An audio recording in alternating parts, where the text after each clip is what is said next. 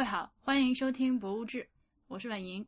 我是 HB，本期节目我们又请到了 HB。一开始先跟大家做深圳线下活动的一个通知，相信我们的会员都已经收到了邮件，就是十二月的二号，呃深圳的设计互联开幕。然后开幕的当天呢，我们会趁此机会做一个线下活动。呃，那天我会到现场为参加活动的各位会员做一个呃导览讲解。呃，完了之后呢，下午还会有他们的策展人和这个传媒主管来，呃，我们大家 开茶话会聊聊天，呃，回答一下大家看展中间可能有的一些问题。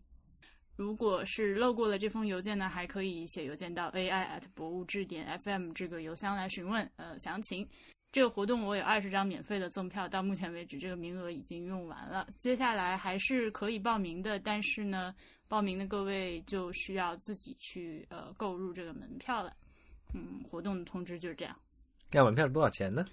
还不知道哎，好像呃他们马上就会开放早鸟票，后期应该可能会全价会比较贵一点，因为它是两个大三个大展览加一个官复的一个联票，可能两百块钱左右，官复不是没开吗就是后期嘛。？OK，嗯，对，十二月二号到时候开的是，呃，那个设计的价值，还有那个数字之维这两个展览，就之前这个两个策展人都来上过我们上一期节目的。嗯嗯但早鸟票这个名字好怪哦。你要真的要讨论这个问题吗？金拱门吗？我觉得一笔带过。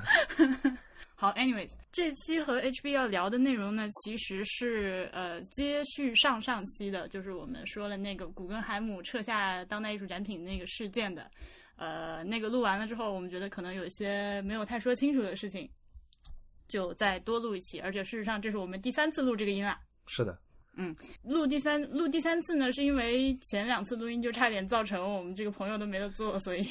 嗯。如果还没有听上一期的节目呢，我来跟大家简单的重复一下它是个什么事情。呃，就是纽约的古根海姆美呃美术馆，现在这个展览已经开了，他们办了一个那个中国当代艺术的展览，请的都是现在中国当代艺术圈儿就是最牛的那些艺术家。嗯，但是在展览开幕之前呢，由于展览中用到了三件涉嫌虐待动物的展品，呃，就受到了这个动物保护组织的反复的投诉和威胁。最后呢，呃，博物馆决定把这三件作品撤下。那、这三件作品呢，反正用到都都是活的动物在展出嘛。呃，此外呢，上期节目我们还提到了一些比这个事件本身更加令人不安的一些艺术作品吧，就是包括了呃此次参展和没参展的艺术家使用人类的呃胚胎、婴儿或者是就是呃人类的尸体进行艺术创作的一些事情，呃，属于比较边界的话题，呃也是博物志比较少触碰到的。那呃，具体的东西还是请没听节目的同学去补那一期。那今天这一期的话，我们其实是想延续这个话题，因为上次录完了之后，有些地方，呃，我和 HB 听了之后都觉得还是说的不够透，然后呢，可能值得再深挖一些。那我们这一期主要是想要讨论一下就是人的问题，呃。我的关注点是在人到底就是怎么样才能算人？那 HP 之前说呢，他的点可能是就是人怎么和非人类相处，但是核心都是围绕着人这个这个存在来进行的。嗯嗯，在开始之前呢，我想补念一下上期节目上上期节目里面说到的那个。呃，听众反馈里面的几个具体的问题，我们上次呢没有详细的念出来。我想，我想了想，觉得还是应该念，因为他写的非常好。呃，这位 Jenny 同学，他的第一个问题是什么是艺术的界限？什么可以拿来做艺术，什么不可以？第二个问题是什么是虐待动物？怎么去定义这个范畴？什么不属于虐待动物？举两个例子，一个是在小白鼠身上做实验，或者是解剖动物学习它们的构造，这样算不算虐待？第二个例子是，我有朋友是 vegan，就是那种特别严格的素食主义者吧。然后他说，他给他的宠物狗也喂 vegan 的食物，但是狗并不喜欢，他还是会逼着狗吃。那这算不算虐待？除此之外，整个反对虐待的概念是基于什么理论的？我的理解是，这些所谓的保护动物的激进分子，其实只关心一个问题，就是什么让我们感觉好，什么让我们感觉不好。然后那些让我们感觉不好的东西就应该被禁止。比如说，用驴拉磨是可以的，牛耕地是可以的，但是把狗放在跑步机上就不可以，因为狗很可爱，是用来做宠物的。那又怎么解释雪橇犬是合理的呢？由这个问题引发第三个问题，就是动物有权利吗？这些权利能延展到什么程度呢？那第四个问题，呃，这个问题是我们上期节目里面念过也讨论过的，就是什么东西和作品是被允许陈列在博物馆、美术馆的？呃，第五个问题呢是反对纯美学的作品是否应该被禁止？比如说让观众看了不美，觉得心里难受的东西。呃，这是他的几个问题。那我们接下来这个录音可能会慢慢涉及到这些问题，但是从一开始呢，我想，嗯，我们还是先来讨论一下，就是什么是人这个。这个基础问题吧。嗯，所以什么是人？就是智人了，而且人只有一种人，Homo sapiens。曾经这个世界上是有其他种人的，呃，最为大家熟悉的就是尼安德特人，呃，然后还有一些什么呃，澳大利亚，还有什么塔斯马尼亚那些群岛，呃，那些岛上会有单独的人种。还有就是大家，我觉得是中国大家比较熟的什么山顶洞人、北京人那些。嗯，他们不属于。嗯，就是有智人、尼安德特人，还有直立人，就东亚这片的，就是自己生发出来的人种叫直立人。对啊。然后，然后你说的那些那些各种动人又属于直立人。对，那就是直立人。就是我说的是不属于我们现代人类同一种的。啊，对对对。这些人之间是可以怎么说？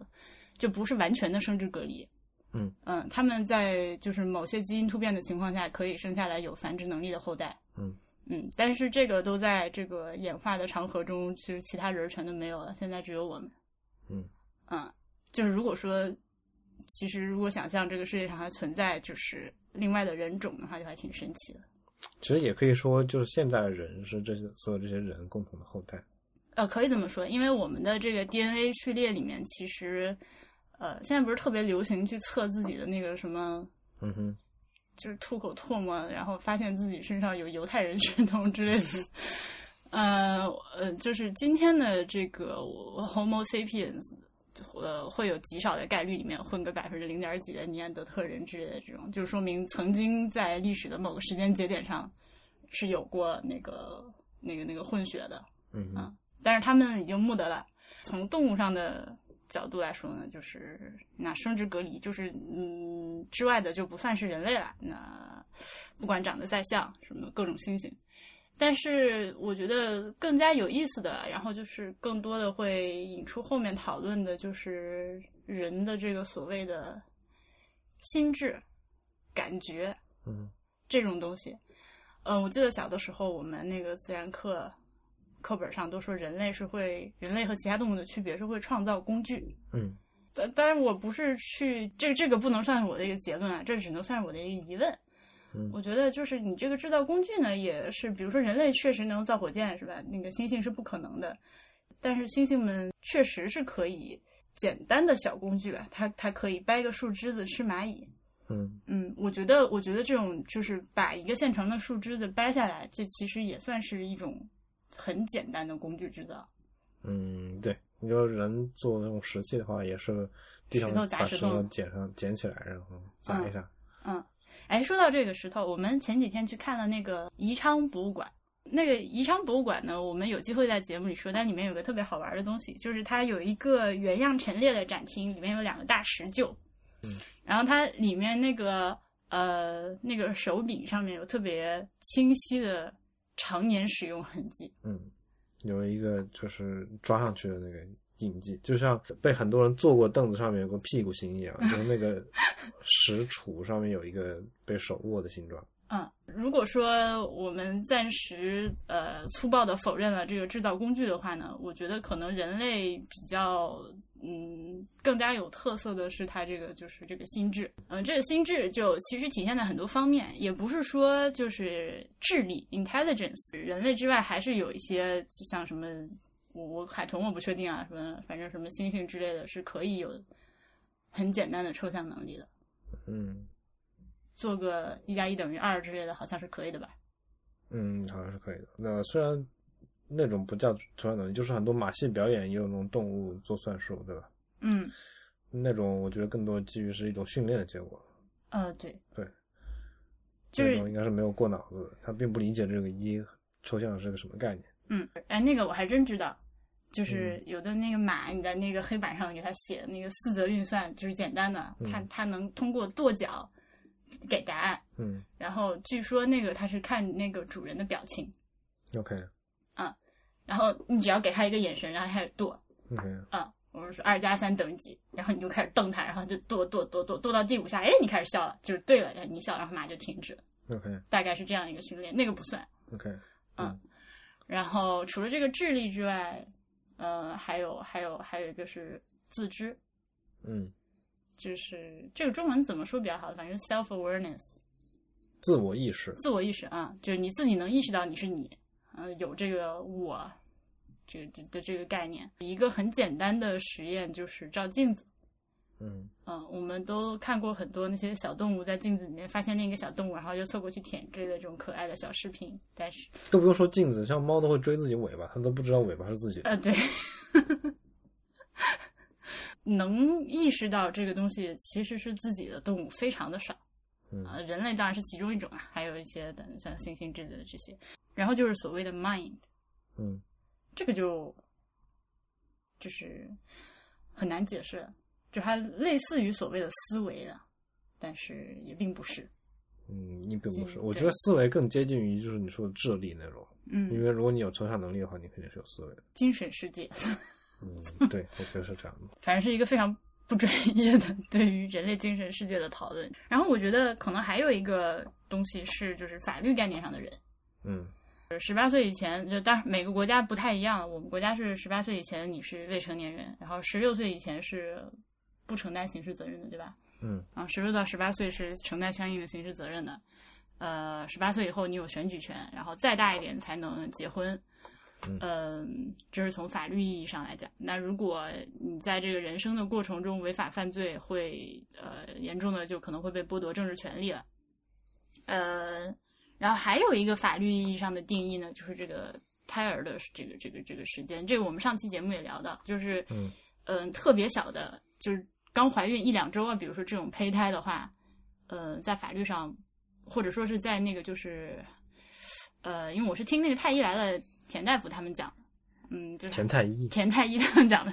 就是这个呃，胎儿这个 baby 是在多少周以下，那个是呃可以引产的，然后超过一定的周数之后，就是法律禁止了，呃，有这么一个规定。我很好奇，如果超过那个周数，我引产是算谋杀呢，还是算什么？它是这样，就是你如果超过了它规定的那个周数要去引产的话，一定是有迫不得已的原因，比如说你这个时候如果不引产的话，这个孕妇会死亡。OK，嗯，那这种时候，呃，推荐大家听那个保大人还是保孩子那期啊，就是不管怎么样，就是呃要引产。OK，所以他其实这个这个定义之下，还是他不是一个完整的人。嗯，嗯，因为如果完整的人的话，两个人生命是不会是拿来对等的，是做比较吧？啊，对对对对对，人其实是有选择的。对，嗯、那几期节目特别精彩，大家一定要去听。好，还你还能想到其他的附加属性吗？我我心里想的都没有都没有像你就说这些有成文的规定，都不是这种共识类的。OK，嗯，比如说呢？比如说小孩这个，就是你到什么程度就算人。如果你要讨论法律意义上的话，OK，就我觉得，或者是说道德意义上，因为法律是一个要约要大家共同约定的东西。OK，就我自己的感官里面，我觉得没没出生的胎儿都不算人，嗯哼，就是他是算母亲身体的一部分，嗯。母亲的身体上的一个组织，或者是说一个说一个器官也不太确也不太恰当，反正就是母亲身体的嗯一部分。寄生物。对，它的地位甚至就是你身体里寄生的寄生虫能类似的嗯。啊，所以嗯，我我就我自己来觉得而言，我觉得堕胎对我来说没有什么道德压力嗯啊，不管多大堕胎。嗯但是小孩出生那一刻，嗯他是依靠自己的身体来活的那一刻开始，嗯他就是一个人了。嗯，你如果要嗯结束他生命，对我来说就是一种犯罪的行为。，OK。嗯，但是你刚刚是想说，就是两三岁的小孩属于我们是宝宝，我们还不懂。对，两三岁小孩也是，就是这个另一个概念，就是说，嗯，在这个嗯精神世界上就不讨论，就不不涉及这个实际上的物质。就是我如果最近所谓精神世界上的人，就是你可以完全抛开身体，不管你是多大，嗯不管你是不管你身体是残疾也好，还是正常也好，嗯，你在精神上有没有这样一个思维？就是我我觉得我我之所以要这么说，是因为我觉得杀人是两方面，一个是结束那个人的肉体是肉体的生命，嗯另外一个是他终结了一个精神世界。嗯所以，就很小的宝宝，他还没有记忆，你就是那那段时间没有任何作为人的意识，他就是一个长成人性的动物的这段时间的话，他也不能称之为一个完整的人。是的，我觉得是的。对，所以他嗯虽然他在法律上或者是在肉体上是人了，但是他缺少人就最核心的那一块，就是头脑里的那个人的精神世界。嗯，所以你是肯定是不相信灵魂这种东西的啊。就我是我说的就是宗教意义上、迷信意义上的灵魂。如果按这种推导下去，我是相信灵魂的，因为我相信有精神世界。嗯，OK，对，但是你不相信所谓 reincarn incarnation 嗯，这就那些我都我不不不能明确说我相信，也不能给出反对。哎，我终于从你嘴里套出了这种那个动摇你的这个唯物主义的 话吗？这不不这不算动摇唯物主义啊，嗯，这样？就是盲目的相信现世界也不是唯物的表现。嗯，好的。嗯所以其实你我我刚正好想说，就是我觉得还有一个宗教意义上的人啊，文化宗教意义上的人嘛，嗯嗯这些概念就会，因为其实文化和宗教意义上的人的话，他常常会讨论一些就是你本体存在之外的东西，除了什么灵魂，还有什么生死轮回，还有谁创造了你，你死你死了是上天堂下地狱，还就是反正就之类这种问题。那呃，我觉得这些完全是附加的，就是对，这是附加意义嘛。对，这附加就是更嗯衍生出来的一些旁支的旁支的一些嗯话题。嗯哼，对，它不能就把它并到就是讨论人定义这个里面，因为甚至就是你说讨论这些宗教定义，它其实给了很多动物所谓的人权，像比较大家我们可能听众和我们都比较熟的佛教里面就是。众生平等。对，是众生平等，就是所有所就是所有的生物，或不是说的生物，所有的动物嗯都是其实是它的背后的核心都是一样的，嗯啊、你都是一套灵魂，然后在不同的六道轮回。不同的形态之中循环，嗯对，所以这个意义上来说，它比现实我们现实讨论的这个议题还要更加的嗯，但我觉得还是糊。对，但是我觉得，嗯，它属于广泛的人的定义，因为，呃，毕竟，呃比如说像佛教，或者是基基督教，或者是伊斯兰教，或者或者是其他各种各样的宗教，它有那么多人信，嗯。那它是一个，它它除了是一个信仰之外，它是它是一个 belief，就是当你问信这些教的人什么是人的时候，他可能直接他会跳过我们前面跟你说的什么 Homo sapien，他会跟你怼这个，不，我觉得嗯也有可能，但是我觉得对他对他们来说，人的定义可能更简单，因为他们所说的这个人字就完全是生物定义人，不涉及精神定义，就不涉及是否有灵魂，或者是几岁之前小孩子是不是人的问题了。因为在他，如果你想一个佛教徒，他如果相信六道轮回，嗯那旁边的那个小小猫小狗跟我是一样的，对吧？嗯我跟他区别只在于我有一副皮人的皮囊，嗯，我们就是这个世界上的同样的苦主而已。对，只是只是我也跟他有一份不一样的皮囊，所以如果对他那些人来说，人和动物区别完全就是生物上的，就是肉体上的区别。嗯哼，不管你有没有这个精神或者有没有这个神智，你都都都无所谓。OK。嗯哼，但其实我就是想说，我们上期节目不是也提到了这个死亡的概念嘛？嗯，我觉得这属于泛人的定义里面的。这是为什么我想提宗教概念里的人。嗯，因为呃，在很多宗教里面，你出生之前和死之后，你都是一个所谓的人。嗯，对，嗯，所以才会产生出那种对尸体的感情，和对胚胎的感情，和对胎儿的感情。而且这个东西呢，虽然我们这这里的讨论分开了，但是事实上，就是我们我们上期不是也说了那个法律的问题嘛，嗯就是在普世价值里面，它并没有彻底的分开。嗯，当然这个无无法彻底分开。对对，我想到一个问题：如果艺术家用活人来做，会不会引起争议？呃，他其中有一个人儿就是，呃，就是那个吃胎儿的那个人，嗯他是因为他没有用到别人，他用的是自己。嗯他搞了一个艺术呃作品，就是他从他大腿上还肚子上嗯切了一块皮下来，嗯真皮，而且是嗯就不是薄薄的一层，你就是然后真皮组织的，嗯，对对真皮组织的那种，然后他把它缝在了一块猪肉上，嗯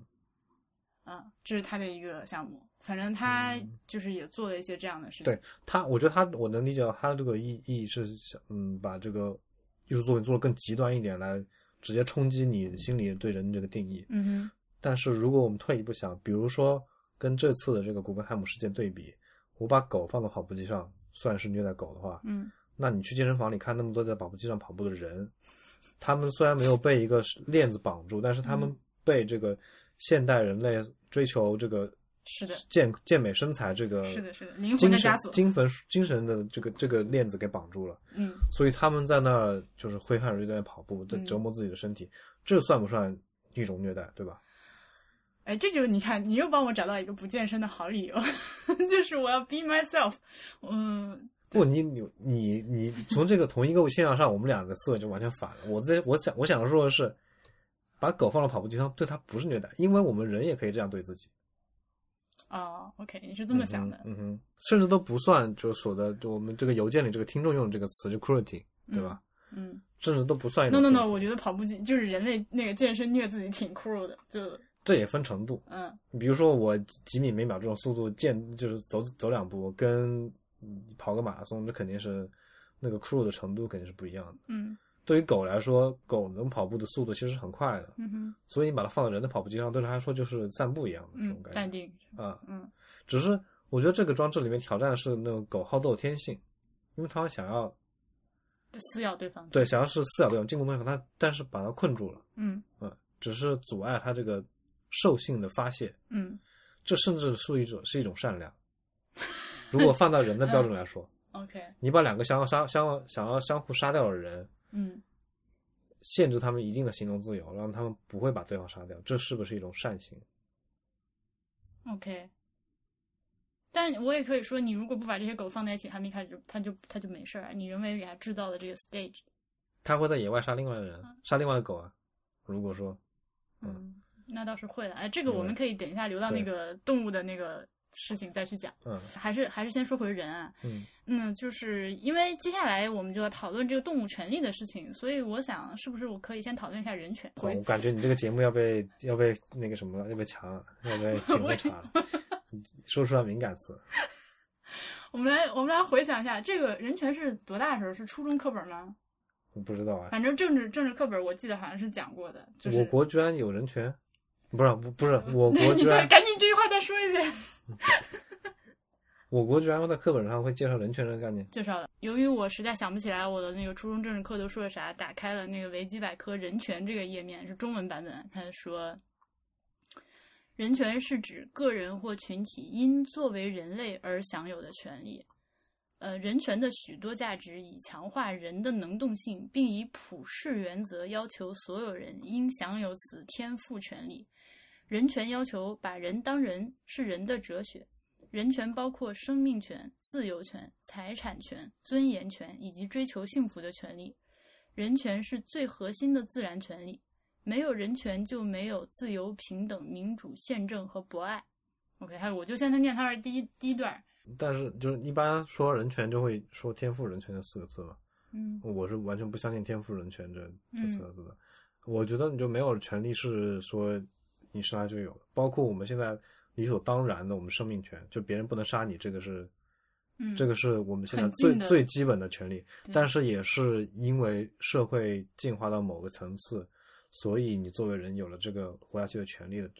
就这么一项权利。对，你放在以前，如果你是一个奴隶，你的主人想杀掉你，那就是可以杀掉你的，嗯虽然你也是人，对吧？嗯所以我觉得没有所谓的天赋人权。嗯，我就想说，中国你如果按照那个就是封建打引号封建礼教的话，皇帝可以杀任何人，父亲也可以杀掉儿子，丈夫也可以杀掉妻子，如果他做了就是违反社会伦常的事情的话。嗯，这也要看当时的法律。对，也要看法律，呃，历朝历代是不一样的，但是总体来说是这样的，就是对对，他会把孩子当成自己附属品，anyways。但是你觉得有点好玩，就是 这个什么东西你要 claim，就是你要就是宣称自己有这个权利的时候，人类总是倾向于说我这个权利是天然的。当然，就像我国政治话语体系也自古以来啊，对啊，对这是就是一一真龙天子，一种话术。嗯，是个生命、自由、财产、尊严和追求幸福的权利。这追求幸福的权利就很就很宽泛了。嗯，对，但是我觉得他们这这跟前面几个是对等的，嗯嗯嗯，就是你有提高自己的生活条件，或者是去想做自己想做的事情的权利。嗯，这样。好，那为啥要讨论人权呢？就是就是要嗯，接下来下一步是讨论动物权。这个这个这个这个这个 animal rights 就是一个，就我们俩肯定是认为动物不应该享有人权的。有一个很很诡辩的点在于，动物的权利只有在动物跟人发生关系的时候才有，才有这回事儿，对，动物跟动物之间是没有动物权对说的。嗯，一个鳄鱼咬死一个小羚羊，你动物保护组织再激进也不会去判那个鳄鱼的罪，嗯对吧？因为权力这个东西就是一个人类，捣鼓出捣鼓出来的概念。对，完全是一个有有社会才会有的这样一个概念。嗯所以你动物参与到人类社会的那个活动之中，才会有人起心动念想要把权利下放给动物。嗯，但是嗯，他是不他们是不是真的要去下放，而是就是基于动物本身产生的一种权利呢不是啊，我就刚说了嘛，就是所有权利都来自于人嘛。？OK，如果你这个所有的社会行为中没有人的参与，就无所谓动物，就无所谓权利了，嗯，对吧？呃，一般的动物保护组织就是所要求的动物权利，差不多也就是不知道，我这个完全不了解动物组 动物保护组织他们要求些什么。而且我觉得，就是刚刚那个听众来信里面他说的那些，呃，举那些动物保护组的例子例子，我觉得都不是太成立。他说，呃，驴拉磨是可以的，牛耕地是可以接受的。我觉得不一定。我觉得，嗯、你我我们不能妄自揣测动物保护组织它所伸张的主张是什么。嗯如果你没有参读过它的这个声明，没有宣言或者不是声明的话，很可能有些组织它是不能接受驴打磨牛耕地的。是，就是动物保护组织其实也分很多种，对你不能，你不能把所有动物保护的人都弄混为一谈。嗯，比如说，比如说有一些就是相对温和的，相对温和的动物保护组织，就是呃，我我按当时我理解的啊，我觉得温和的动物保护就是已经立法的动物保护。我们这儿就是只有一些就是濒危珍稀保护动物是受国家法律保护的，嗯然后呢，在一些就是这个动物权利呃发展的更加，你在我姑且称它更加完善的国家里面，会有一些呃管得更宽的法律，就是一般的家禽家畜你也不能去随便的虐待它，这种就是我认为的比较温和的动物保护，就是底线型的动物保护，就是你只要不越过这个线之上，再往上你对它怎么样就，那就是属于要留给道德批判的东西。但是还有一些比较激进的，但是还有一些比较激进的动物保护组织、动物保护分子，还就是比如说它 vegan，就 vegan 的话，其实也分很多种啊，但是总的来说就是纯素主义者，对吧？也不是一般的素食主义。嗯，我们上回去灵谷寺吃的那个南京的灵谷寺吃的那个素食的餐厅，那里面有鸡蛋，嗯，对，啊，还有什么被我们发现了？没有了？就鸡蛋。这种是属于一般的 vegetarian，当然这个也分很多种。那 vegan 就是属于那个蛋制品、奶制品，还有一些都不行。然后还有一种英文叫什么我忘了，但是它是只吃那个就是自死植物的那些 vegan，你知道吗？自死植物，就是只吃掉下来的。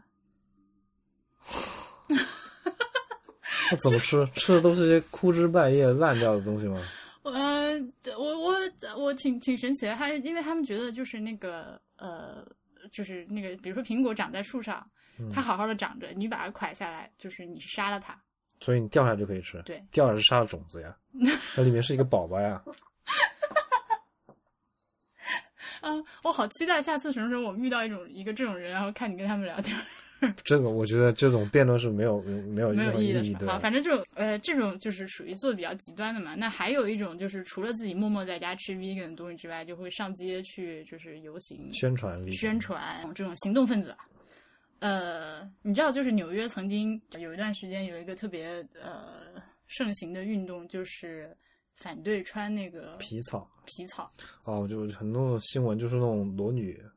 上街，嗯，对，或者是裸女把自己关在笼子里对对对对啊之类的。就是类似搞这种活动，就是去呼吁大家不要呃穿戴那个就是动物制品。有一个反极端的，你知道嗯 Lady Gaga 穿过一件生肉装吗？嗯嗯，很酷诶。她用肉片缝成了一件衣服。对对对对，这些甚至由于是主流民意啊，就是已经进入了行业规范的，比如说像化妆品，就呃，美国的很多牌子都是都是那个 cruelty free，就是不在小白兔或者小白鼠身上做实验的这些化妆品和护肤品，嗯，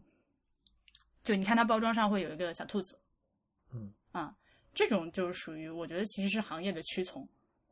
嗯，就是我觉得是种市场行为。类似的行为，比如说有那个什么 gluten free 之类的这种。嗯，对，我觉得这些都是市场行为。对，嗯嗯，其实其实作为一个公司，它真的是，但是我我我我也不是要去揣测人家的这个道德水平，而是就是那如果我知道我的主力消费群体是很吃这一套的话，那我就推出这种产品，就会有各种各样的这种组织和各种各样的行为以及衍生的社会现象，甚至是一些商品。嗯，但是其实这个问题呢，和很多今天的社会问题一样，它是我们当它当我们讨论这个问题的时候，是站不在一个基准线上的。就是每个人，其实你去对深究，呃，你好像我们俩是同志，但真坐下来聊，发现，哎，好像还是有很多东西其实不一样。对，所以说，我觉得凡是涉及这种道德问题的道德层面的问题的话，都是这样的，就是没有一个非常基准的嗯，来判断判断标准。对，所以就我比较倾向于就是讨论道德话题的话，每个人都用道德要求自己就行了，不要托管，嗯，不要把自己的道德托托管别人，也不要把人类道德托管了托管给动物。为了我们这个话还能继续往下聊，就大概啊，我们大概把它定义成，就所谓的动物权利就是生存权。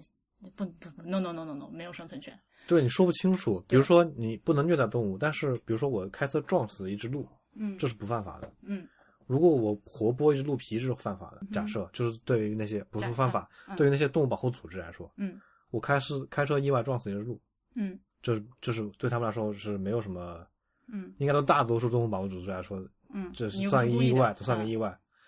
然后，但是我如果是去打猎，猎了一只鹿，没把它杀死，然后活剥鹿皮，这肯定对很多人来说都是不能接受的。嗯哼，所以就就没有就就是生存权还是这种什么权，嗯我觉得不能以这个定义那我觉得可不可以尝试一下这样，就是说我们不以呃就是呃人类的这些权利往动物身上放，但是以人道的角度去看动物，嗯就是你对动物的行为是否人道。但其实这就是刚刚那个邮件里那个同学说的，就是什么让你觉得 feel good 是 feel bad，就是这样，就是我对他做了一个事情，嗯然后以人类的普世价值来看，这个事情是不是 OK 的，嗯哼。呃，是是不是所谓 humane 的一个行为？嗯哼，我我觉得可能这样会更可能会方便讨论，但是我觉得就嗯还是会倾向于一个标准不一样的问题。对，而且这个其实不属于动物权利，属于人类如何对，这是一个人，这是一个人类的，因为所有任何动物保护组织都不会问动物你们想要什么样的权利，你问不了或者？你怎样怎样的 treatment 对你来说是是 OK 的，对，嗯他们不会，他们是站在人类角度来给他们来给动物来下下定义或者是下这种条条件。人人和动物之间的关系啊，就是除了呃除了那些我们摸不着、够不着的，能参与参与人类社会的吧，嗯姑且这么说，呃，什么猫猫狗狗、家禽家畜、鸡鸭鱼肉这些的话，把这些都放在一起看的话，我第一感觉是我们在消费它们。当然了，这所有都是消费品，嗯都是可以用花钱买的。嗯啊，都甚至都不是那个广义消费，就是我说的这个直白意义上的消费。嗯对，就都这些都是买的，不管它是宠物也好，还是什么东西也好，嗯，都是消费品，都是人类的商品。它和一件衣服其实没有本质的区别，没有本质区别。嗯这就很吓人嘛。对啊，真的没有本质区别。甚至你嗯可以就是我们假做一个这样的假设，嗯、比如现在有有那种机器狗嘛，虽然嗯现在机器狗很假，一看就知道假。嗯但如果若干年后我们造了一个非常真的机器狗，嗯你会把它当真狗，对吧？嗯就它真到哪一步，你会把它当真狗对待？嗯假设我们说对真狗来说是不能吃狗、不能虐待狗、不能随意打它骂它，嗯但你现在买一条塑料玩具机器狗，你随便把它扔到哪个墙角里，一顿乱砸也没有人管你，对吧？嗯顶多说你这个孩子不爱惜玩具。嗯但是那个狗要真到哪真到哪一步，就会有人觉得你在虐待这个机器狗了。，OK，对，这个就是一个很微妙的这样一个转变的点。我们那个上期上期录的时候，其实说到了这个事情，但是后来被我剪掉了。就是，呃，人类现在有七十亿了吗？有啊，远过其实有。啊，这样嗯，那那个其实我们饲养的各种各样，就是用来吃的，就是真的就是用来吃的动物啊，什么猪啊、鸡啊，这是它们加起来的那个数量已经远远的超过了人类的数量。说的就是你在这种情况下，嗯呃，当你对它的杀戮和消费已经到了一个呃早就已经到了一个不能忽视的一个就是人类社会的行为的时候，我觉得来讨论所谓的动物权利，不管我们在讨论就是讨论这个问题的人一开始有没有想清楚，他其实讨论的是动物本身的权利，还是呃人感情对动物的映射或者人道处理的这个，我觉得还是有必要的。嗯，我觉得为了照顾人类的感情是有必要的。嗯对你不能把这种血腥场面弄到全社会都是，嗯这对影响的是人类的感情，所以就出于对人类的保护、自己的保护而言，也要限制过于残忍的行为。嗯啊、所以搞了半天还是我我我我我。对啊，就刚刚那个，就听众来信里面说的很好啊，就 what makes us feel good，what makes us feel bad，嗯就是这样的，就把这个 us 推广到全人类的话，你为了全人类的公益、嗯总体的利益来而言，你需要大家会主动限制一些过于血腥、过于暴力的行为在这个大众面前暴露出来，对吧？嗯比如说大庭广众之下虐猫、用高跟鞋踩死猫这种，嗯不管你是不是个动物保护主义者，你都觉得这种行为不妥，因为影响到是人。比如说我们昨天在博物志群里还聊到穿貂这件事情，嗯，就是所以你把这些恶心的场面关在工厂里，秘密的做好，然后把精美的雕卖给大家，很多人就没有意见了，因为这不影响人了。我只要看到貂好美，穿在身上好美，然后就对对，所以这个恶心的场面就抑制不住的冲动想去穿貂。对，所以就这这就是它给人的区别，就是虐待动物和这个做成貂之后的区别就是，嗯，恶心的场面是不是暴露给你了？你是不是受你是不是受到这这种侵犯了？嗯，对，所以关键的问题还是人。我觉得如果能够呃看到皮草的时候，想到小动物被剥的时候的那个疼，嗯，你觉得这算虚伪吗？不算。如果有这样的人，我会觉得他很很善良，但是也就是这样，我也不会觉得他特别崇高。嗯，那倒是没有什么崇高的，因为我觉得只要是个正常人，你看到就是有同情心、同理心的，看到别的不管是人还是动物，嗯，呃，就是遭此厄运，都会多少有一些，哎呀哎呀好可怜这样的感觉，我这方我就没有这方面的障碍。相对比较冷酷无对，情，对我其实我觉得我对动物相当冷酷无情。嗯就是我们去逛宜家看到那些牛皮、羊皮，嗯。一张张摊在那儿，虽然它都是一看就是一个动物尸体的形状，但是我觉得我也不会去对那些牛或者羊感到惋惜。，OK，呃，对你说到牛和羊的话，因为它们属于家那个家畜嘛，嗯，就是我还想说的一个事情就是这个呃，就是这个程度的问题。嗯呃，我们上次录音的时候说权权力下放，但是我今天来看，我觉得其实不是一个权力下放，而是人类对动物那个感情的映射会停，对会，到映射到哪一步？对，到到哪个层面截止？因为动物毕竟就是从低等到高等，就是有那么多种，嗯，哪怕是个微生物呢，对吧？那，我们现在默认人是就是就是就是顶端的，就是跟你们都不一样的，而且我们是唯一特殊的动物，其他的都属于动物。对。如果放到今天这个讨论里面，就是说权力的拥有者，哎，对。那动物的话，其实就是它跟人越像，就越容易引起同情。嗯，总的来总的来说，我觉得是这样的，就是嗯也很难说。我跟你讲，嗯比如说一个巨丑的猩猩嗯哼，和一只非常可爱、非常可爱的小猫咪，然后一个大汉走上前去扇了星星两巴掌，扇到他嘴角吐血了。嗯，你可能都觉得没什么，但是如果有人掐了一下小猫咪，小猫咪疼的嗷一声叫，你都可能觉得非常很不行，我觉得星星被扇不行，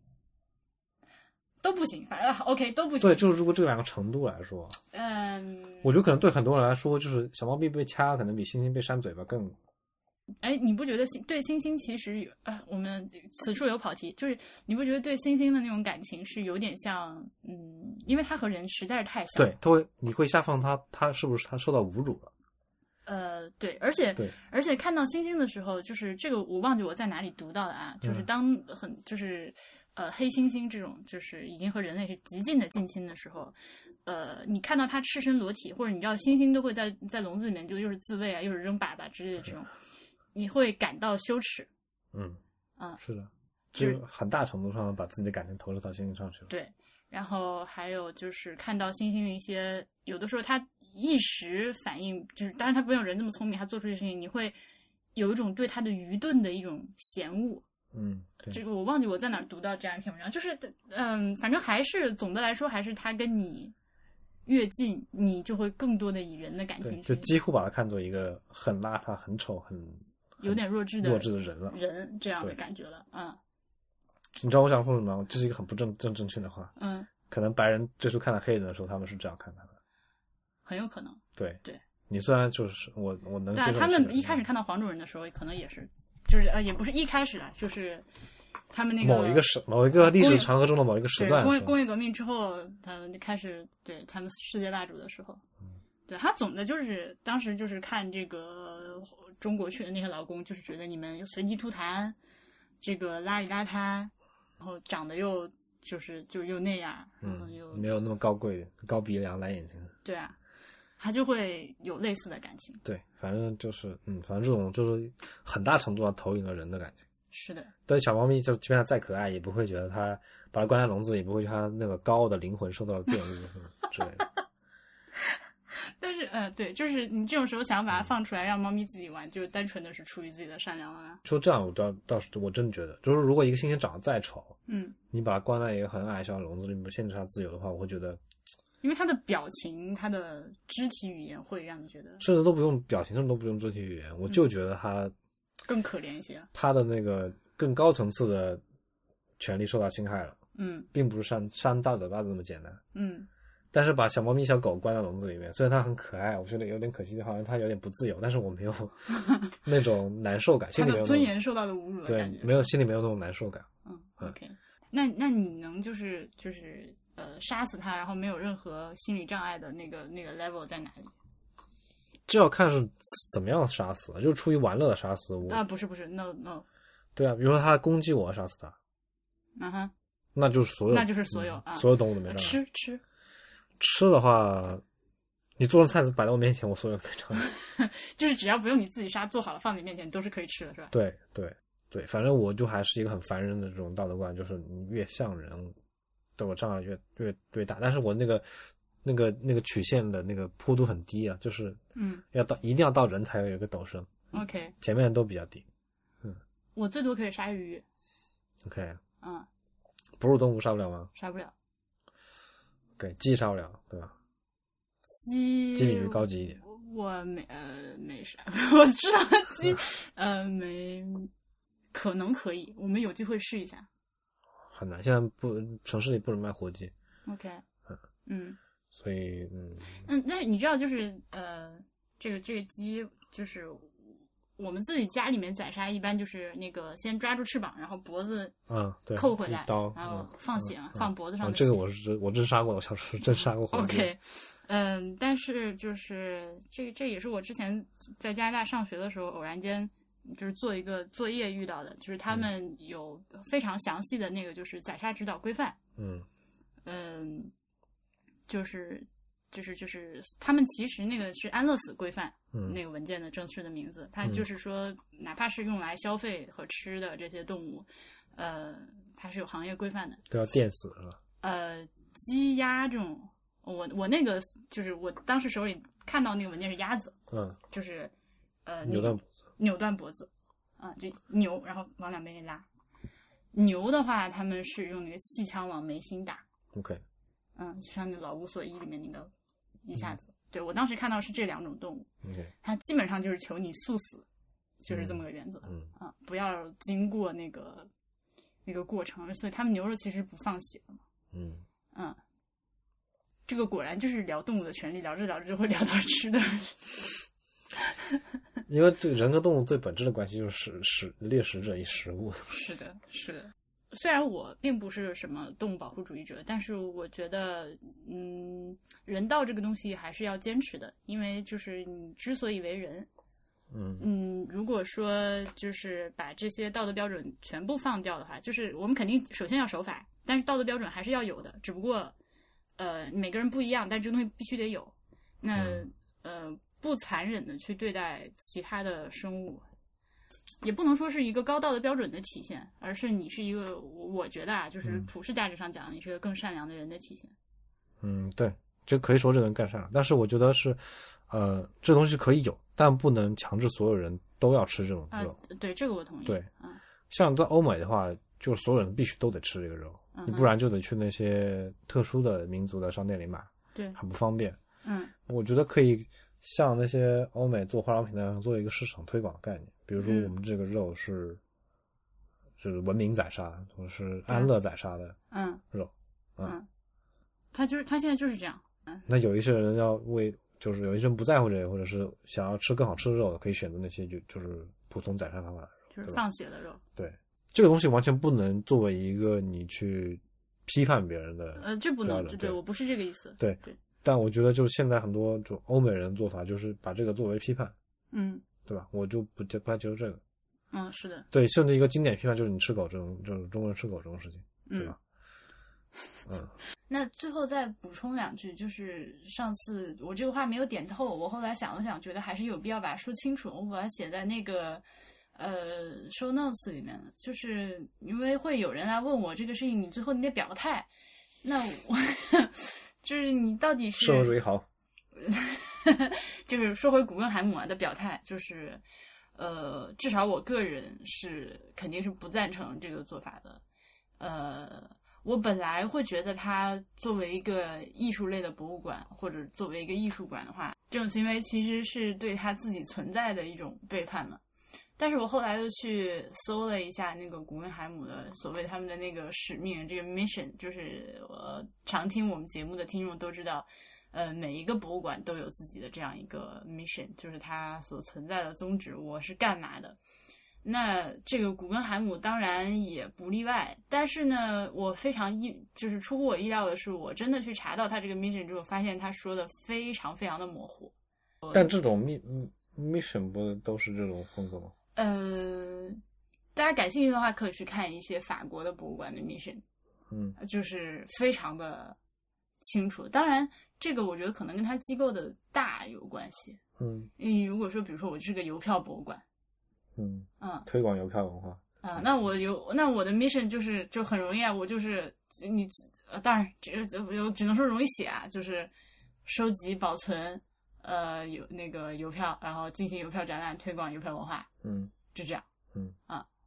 或者，但是你的机构越大之后，可能就会越那个什么。但是这个，我我我我觉得意外的主要原因是因为我有一点期待看到他这个话里面什么对人类的艺术事业，为为人类的艺术事业不那个不懈奋斗之类的。他其实就是没有这种东西。嗯所以当他最后对这个展览就是的抗议做出让步的时候，其实他确实是作为一个大机构、一个企业化运营的博物馆的一种公关选择。嗯嗯嗯嗯，我觉得很难说，你不你不太确定。我觉得作为一个企业的话，它只能向大就是大多数大大众的民意妥协，就是或者是就是这个意思啊大多数人意见妥协。但是你觉得纽约真的纽约人真的是大多数都觉得这真的不恰当吗？真的，我没有去过纽约，但是每天接受着美国文化的熏陶，看着各种美剧，还有各种 late night show。嗯呃，当然可能我看的比较左，都是一些比较左派的一些 show，但是真爱动物是一个默认的价值观。嗯嗯他们到现在都还会就是嘲笑中国人和朝鲜人吃狗嘛，而且说说出这种话的时候一点压力也没有，他们又要 diversity，又要大家都跟他一样，所以这是美国讨厌的地方啊。他就是声称自己是 diversity，但其实就是你们要都要按照我的价值观来。嗯，这这对有点像人对动物的价值观呢，就是 我要我要生物的多样化，但是我只要我喜欢那种生物，嗯，可以这么说吧，虽然嗯这么说有点那个啥，但 这就是活生生的这个样本啊，就是说强者通吃，或者说赢家通吃，而且赢家制定规则，就是我有权利制定规则，你们就得听我的，反正就这样。我以前有一些感觉，就是那个呃，我觉得欧洲的同学还好一点，但是北美的同学，我一直有一个感觉，就是因为他们从小生活的环境实在是